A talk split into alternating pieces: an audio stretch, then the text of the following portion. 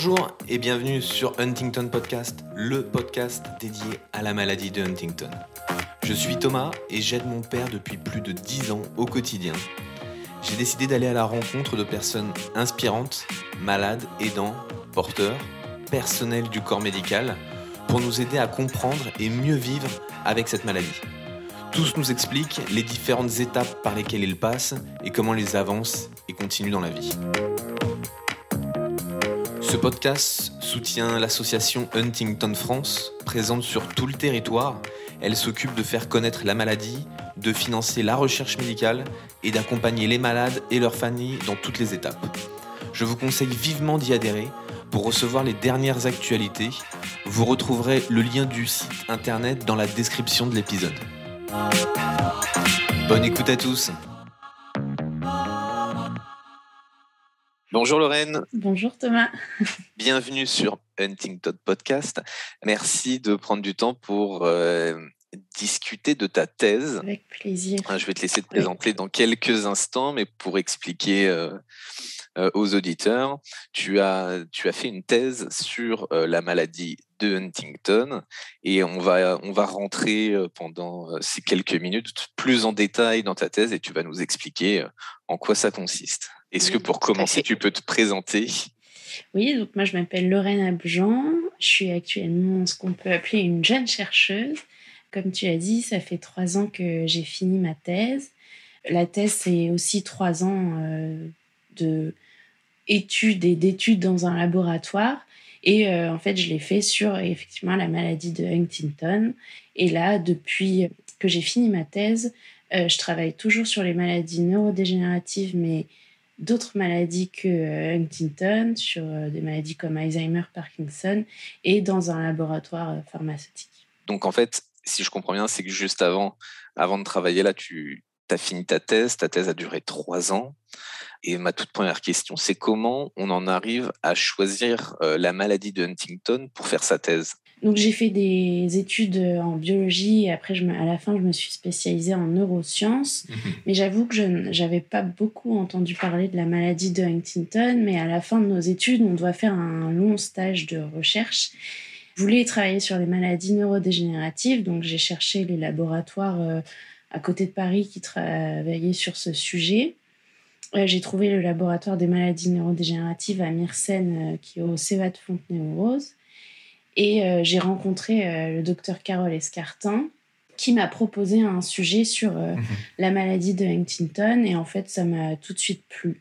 Notamment le fait que c'était une maladie pas très connue, qui est considérée comme rare, mais enfin, ça me plaisait de travailler aussi sur des maladies moins connues que Alzheimer, Parkinson, et qui sont aussi importantes. Mhm. Et justement, dans... parce que moi, je me dis toujours comment les chercheurs sont sensibilisés justement à une maladie comme Huntington qui, comparée à Alzheimer, a beaucoup moins de personnes qui sont touchées, beaucoup moins d'associations ou d'argent qui sont mis euh, sur la table pour communiquer. Et donc, euh, est-ce que dans le monde des chercheurs, c'est les, petites maladies comme euh, Huntington, enfin c'est courant de, de faire des tests dessus? Euh, oui, oui, je, pense qu'il y a un large panel de maladies qui sont étudiées, même des maladies beaucoup plus rares que Huntington. En fait, après, c'est suivant les préférences des chercheurs, euh, où ils se retrouvent dans quel labo, les thématiques des laboratoires. Euh, il y a des chercheurs qui travaillent sur des protéines très peu connues, qui ne sont pas forcément présentes dans des maladies, mais mhm. enfin, vraiment, c'est suivant l'intérêt des chercheurs, où ils se trouvent. Et puis, enfin bah, par exemple, moi, où j'ai fait ma thèse, euh, dans l'équipe de Carole Escartin, elle travaille sur la maladie de Huntington, mais aussi sur la maladie d'Alzheimer. Donc, euh, ils peuvent avoir plusieurs sujets. en fait, comme ces maladies ont des différences, mais aussi des similitudes, bah, ça se rejoint sur certains aspects. Oui, ouais, j'imagine. Et, et, justement, d'après toi, euh, moi, on va dire que là, je me mets à la place de l'association euh, de Huntington, mais comment l'association pourrait davantage euh, sensibiliser les chercheurs, faire parler de la maladie pour que les chercheurs travaillent dessus? Euh, ben, en, finançant des projets, par exemple. non, je pense que c'est, euh, enfin, mhm. quand euh, si d'autres chercheurs voient que des sujets de recherche ont été financés par des associations, ils peuvent s'intéresser. Donc, en communiquant sur leur intérêt à financer de la recherche aussi. Mhm. Ok. Donc, ouais, ouais, en effet, dans, dans l'association Huntington, il y a un comité scientifique qui s'occupe de, de, faire ça de, trouver des projets pour que l'association les finance. On commence, on va parler de Astrocyte. Je te laisse euh, euh, commencer, Lorraine. Est-ce que tu peux nous expliquer sur quoi portait ta thèse?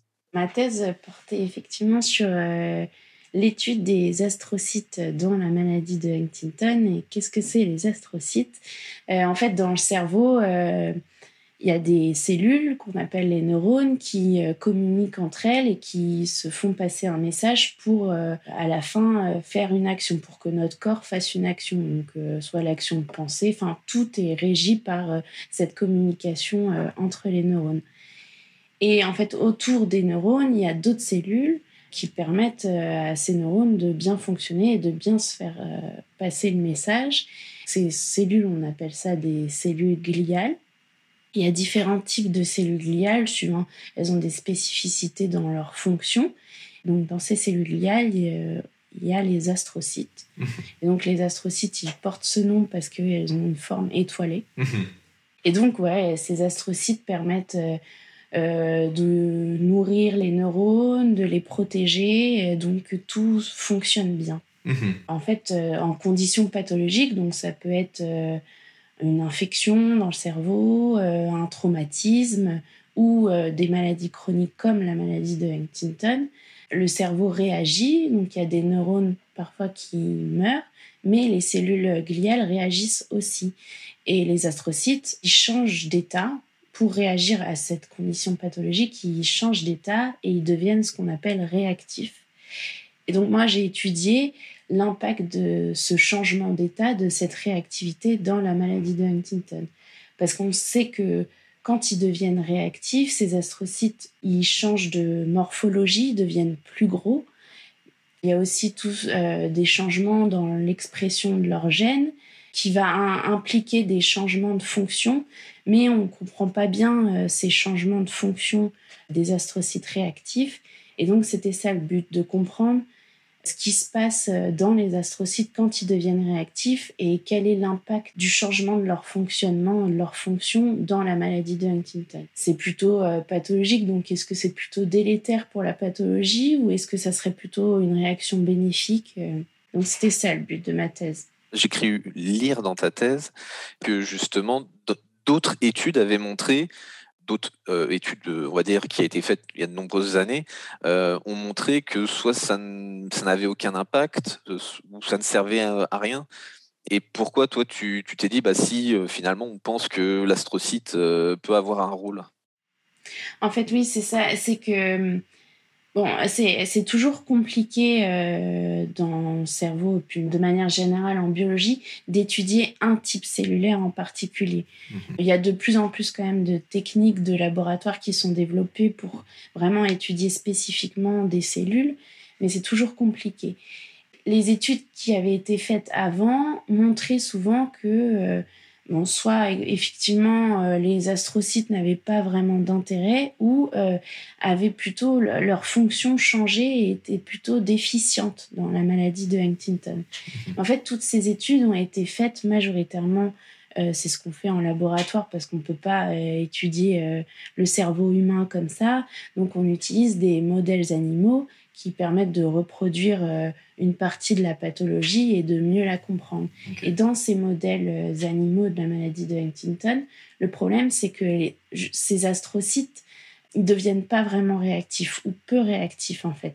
Donc on voyait une diminution des fonctions des astrocytes, mais sans qu'elles soient vraiment liées à la réactivité astrocytaire. Et donc nous, ce qu'on a fait pendant ma thèse, c'est qu'on a euh, en fait euh, cibler ces astrocytes pour les rendre réactifs spécifiquement dans les modèles animaux de la maladie de Huntington et voir l'impact de ces astrocytes euh, qu'on rendait réactifs. mhm. sur la pathologie. donc ça nous a permis vraiment d'étudier vraiment l'impact de la réactivité astrocytaire, ce qui n'avait pas forcément été possible avant. Ok, tu, tu, vas nous expliquer euh, donc ce que, ce que tu as découvert. Le nombre d'astrocytes réactifs, est-ce qu'il est limité? Est-ce qu'ils peuvent tous devenir réactifs? Oui, oui, ils peuvent tous devenir réactifs. En fait, on, observe au fur et à mesure euh, de la maladie. Ça a été fait aussi chez l'humain. On voit euh, dans le cerveau humain de patients atteints de la maladie de Huntington que les astrocytes sont devenus réactifs. Mhm. Et suivant le grade de la pathologie, on a de plus en plus d'astrocytes réactifs. Et dans, de, dans des régions de plus en plus étendues du cerveau. Il n'y a aucun euh, retour en arrière possible. Quand ils sont réactifs, ils ne peuvent pas revenir en arrière en conditions euh, normales, enfin dans la vie en général, non, euh, quand ils sont réactifs. Enfin, il y a quelques états euh, transitoires, mais c'est pas la réactivité nous qu'on étudiait vraiment la réactivité bien installée. Mais quand je te disais que on avait par des techniques rendues réactifs les astrocytes dans les modèles de la maladie de Huntington qu'on étudie, on a essayé aussi de faire l'inverse, de d'inhiber la réactivité astrocytaire pour voir euh, en fait euh, les deux côtés quand on active et quand on inhibe euh, cette réactivité. En fait, dans notre corps, dans le cerveau, on a des cellules qui nous permettent de faire les actions. Et dans les cellules, pour agir, on a des protéines qui s'expriment. Et en fait, ces protéines, elles se parlent, elles communiquent entre elles pour faire les actions on parle de voies de signalisation quand elles communiquent entre elles. Et c'est ces voies de signalisation qui permettent de faire les actions. Et donc, nous, on a ciblé certaines voies de signalisation, certaines protéines pour euh, activer la cellule et donc activer les astrocytes. Mhm, d'accord. Et à l'inverse, on a modifié des protéines pour inhiber la réactivité astrocytaire. Dans nos modèles animaux euh, de la maladie de Huntington, on voulait étudier l'impact de la réactivité astrocytaire. Donc on a rendu les astrocytes réactifs et on a regardé euh, ce que ça faisait sur la maladie. Et on s'est rendu compte qu'en fait, quand on activait ces astrocytes, on améliorait certains aspects de la maladie. Dans la maladie, on sait que la protéine Huntington est mutée. Et quand elle est mutée, elle, elle s'assemble entre elles et elle fait des, gros, ce qu'on appelle des agrégats protéiques qui bloquent un peu euh, la cellule. Et donc, on a remarqué que quand il y a des astrocytes réactifs, on diminue le nombre de ces gros agrégats de Huntington. Donc, ce qui est bénéfique. Et on a vu aussi par imagerie que certaines euh, zones cérébrales qui normalement sont diminuées euh, en taille dans la maladie de Huntington, là, n'étaient plus diminuées. Ce qui veut dire que quand tu les rends réactifs, cela permet de ralentir le développement de la pathologie? Hmm. Ça améliore, oui, des fonctions. Euh, oui, ça améliore certains aspects de la maladie. Et donc, ça a plutôt un rôle bénéfique. Donc, ça a plutôt un rôle bénéfique. Et est-ce que euh, tu peux tous les mettre réactifs Est-ce que tu euh, peux contrôler en fait ce développement? Alors nous, ce qu'on faisait donc donc moi, je travaillais euh, chez la souris. La région euh, cérébrale atteinte euh, dans la maladie de Huntington, c'est ce qu'on appelle chez l'humain codéputamène et ce qu'on appelle chez la souris, c'est le striatum. Mhm. et donc nous, on a pu cibler cette région atteinte dans la maladie de Huntington, donc le striatum chez les souris, pour activer seulement certains astrocytes de cette région. Ok on peut pas activer tous les astrocytes de tout le cerveau. D'accord. Ça serait compliqué. Avec la technique qu'on utilise, en tout cas, non. Mais tu peux, tu peux localiser? Oui, parce qu'on injecte euh, l'activateur spécifiquement dans une région euh, du cerveau, dans la région qu'on veut. Et donc ça, tu as réussi à le faire sur euh, une souris? Mm. Ça a fonctionné. Et c'était quoi l'étape d'après? Euh, bah, en fait, l'étape d'après, c'était. Euh, moi, je suis toujours dans un laboratoire de recherche, donc c'était de comprendre euh, mieux la maladie. Mhm. Et donc, c'était de comprendre comment cette réaction positive bénéfique se passait vraiment dans le cerveau. Qu'est-ce que ça impliquait et, comprendre comment cette cette réaction bénéfique agissait en fait. Parce que je pense que ta question, c'est un peu, et chez l'humain, après, est-ce que ça peut s'appliquer Donc, comme comme nous, on l'a fait chez Assouri, non, c'est euh, c'est trop compliqué pour le faire chez l'humain. Mhm. Par contre, ce qui, ce qui peut en découler, c'est que finalement, on cherchait souvent avant à cibler seulement les neurones parce que c'était les cellules délétères, c'était les cellules qui mouraient dans la maladie de Huntington. Et finalement, agir sur les cellules autour qui permettent aux neurones de bien fonctionner, euh, ça pourrait aussi être bénéfique pour des futurs traitements. Est-ce que, selon toi, ça serait possible de, de programmer, créer, synthétiser des astrocytes réactifs pour, euh, et ben en fait, les, en gros, euh, nettoyer la Huntington? Je pense que oui, ça serait possible. Après, ça, je pense qu'il faut faire attention parce que nous, on a ciblé, comme je te disais, une voie de signalisation, enfin des protéines bien spécifiques Mhm. dans les astrocytes mais c'est une réaction euh, assez globale. Donc je pense que faudrait chez l'humain cibler ces astrocytes, mais cibler une fonction spécifique de ces astrocytes. On pourrait pas utiliser la technique qu'on a nous utilisée. Enfin, je pense que c'est possible de faire une thérapie qui cible les astrocytes, Mhm. de donner et qui cible une fonction bénéfique des astrocytes réactifs et de mettre direct, enfin si ta question c'est de mettre directement des astrocytes réactifs euh, dans le cerveau, euh, ça me semble plus compliqué et c'est une réaction ouais, complexe et donc euh, j'aurais peur des effets secondaires. Ta thèse que tu as terminée, donc tu- ce- selon toi, c'est positif ce que tu as, trouvé? Oui, oui, je pense que ce qui est nouveau et positif pour la maladie de Huntington, c'est que on a pu comprendre mieux l'impact de cette réactivité astrocytaire et de ces cellules qui deviennent réactives dans la maladie de Huntington. Nous, on l'a étudié chez la souris, mais qui se passe aussi chez l'humain, Mhm. et que finalement, ça a un impact positif sur certains aspects de la maladie. Ok. Donc, euh, c'est une, une nouvelle euh, voie euh, thérapeutique qui pourrait être euh, envisagée, de cibler ces, ces cellules. En tant que chercheuse, c'est quoi la, une fois que tu as fait cette thèse et que bah, tu as trouvé quelque chose d'intéressant, une piste à, à creuser, c'est quoi la prochaine étape qui, qui pourrait être intéressant de creuser Ton Oui, oui, travail, mais c'est est-ce ça. qu'il peut passer, je sais pas, dans les mains de quelqu'un d'autre pour passer à une étape supérieure? Oui, oui, en fait, l'idée, c'est que les travaux de chaque laboratoire euh, s'associent pour mieux comprendre la maladie, pour mieux comprendre comment on pourrait la traiter, et en fait, de passer de plus en plus de ce qu'on appelle translationnel et d'aller de plus en plus vers l'humain, en fait, euh, et vers euh, Mhm. un traitement potentiel. Mhm. C'est le but de toutes les recherches, en tout cas sur les maladies humaines, en fait. Et si la, la communauté Huntington voudrait aller plus loin, qu'est-ce qu'elle peut faire?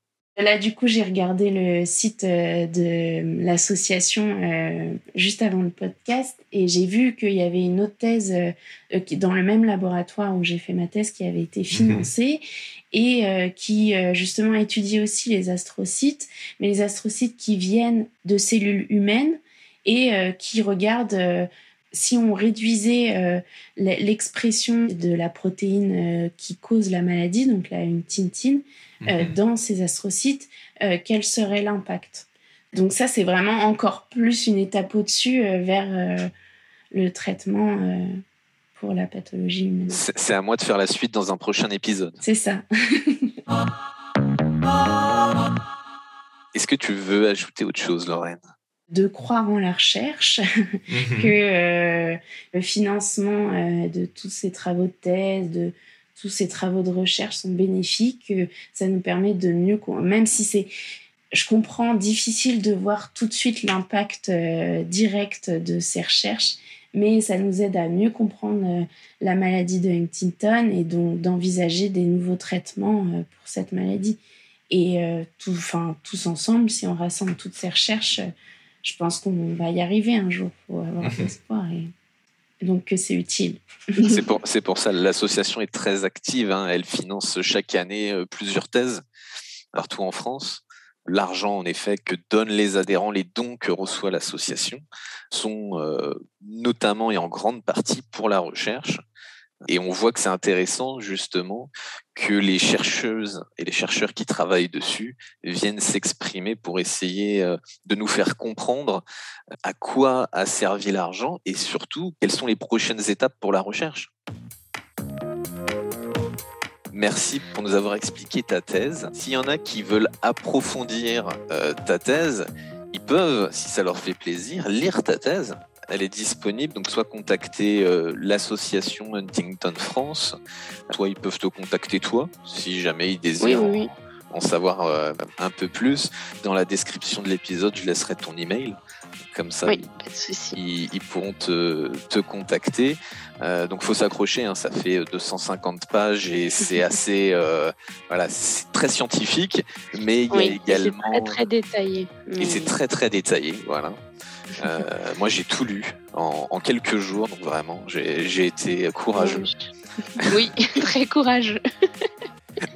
non, moi, je me suis, euh, j'ai beaucoup travaillé avec le résumé euh, que tu en as fait pour un pour un article qui m'a très bien servi. Oui, bah, et ce résumé est disponible aussi sur le site de l'association Huntington France et je pense que ça résume assez bien et plus simplement que ma thèse les travaux euh, mhm. qui ont été financés.